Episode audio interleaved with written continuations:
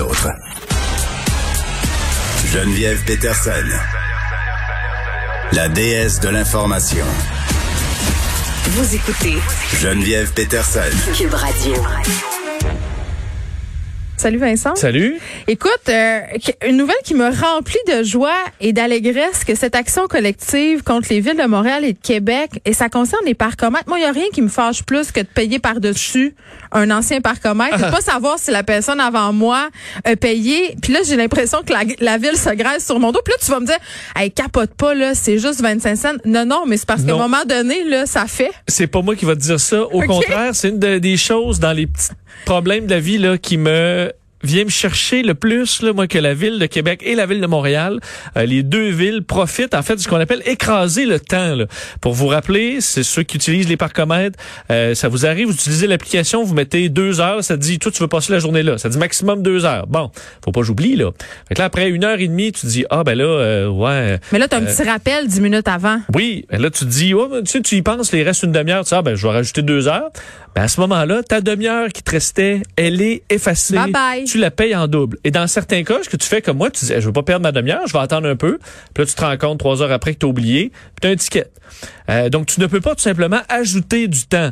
Pourquoi ça? Ben, juste pour écoute, c'est c'est c'est je comprends qu'on veut toujours une alternance dans le que, que les gens restent pas nécessairement stationnés à les finir à des endroits, mais c'est vraiment dans le but que tu paies en double. Il y a pas d'autre raison. Euh, également le fait que si quelqu'un avant là avec la petite roulette, t'arrivais, tu hey, il reste il reste une demi-heure, c'est pas le fun? Ben là évidemment c'est pas c'est pas ça. Il y a des places qui se font payer en double, en triple par des moment. Des fois il y a de l'entraide. Des fois j'arrive euh, près d'un stationnement et là la personne qui part me dit il reste une heure. Mais là, je fais yes. Faut que tu fasses confiance. Mais il faut que je me gère aussi.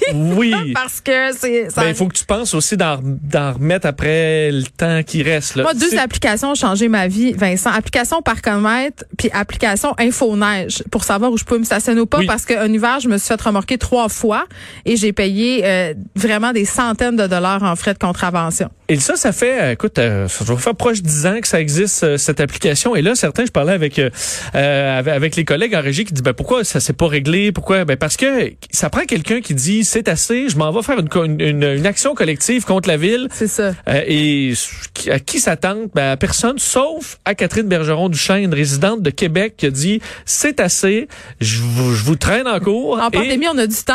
Ben c'est peut-être ça. Et elle vient d'avoir l'autorisation d'intenter cette action collective. Je dis bravo. Le juge d'ailleurs, Éric Hardy, en autorisant la demande, la jugeant non futile, parce que la ville disait ah, ben, tu sais que euh, c'était pas la bonne procédure et compagnie. Mm. Mais elle dit non. Pourquoi la ville ne le fait pas de tout simplement éviter les, les dédoublements comme ça?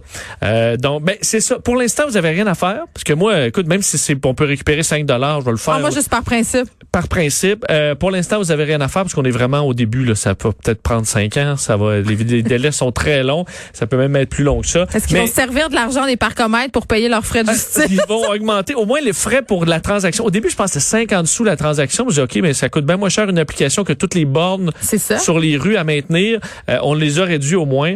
Mais euh, moi, je dis bravo à cette, euh, cette femme de Québec qui Notre va porter le flambeau pour une Jeanne d'Arc des parcomètres. Petit mot rapide, Vincent, sur Air Transat. Oui, Air Transat annonce qu'on interrompt, enfin on suspend les vols en provenance de Toronto. En fait, ce qui entre et sort de Toronto, on arrête. évidemment, la demande qui est pas là, ça fonctionne pas. Il va rester Montréal. On parle de six destinations qui vont rester encore en fonction pour Air Transat. Orléans Express aussi annonce des réductions. Alors, dans le milieu du transport, même si nous, on pense à la réouverture et tout ça, on est encore loin de ça pour les euh, pour les compagnies dans le milieu du transport. Évidemment, on peut se douter que le trafic entre Montréal et Toronto, c'était pas mal du trafic d'affaires. Tout se fait sur Zoom en ce moment. C'est la même chose pour les déplacements euh, dans l'ensemble du Québec.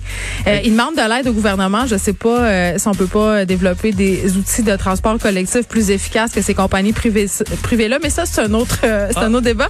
Vincent Dessereau, merci. On se retrouve dans quelques instants avec Mario Dumont. Merci tout le monde d'avoir été là. On se retrouve demain à 13h.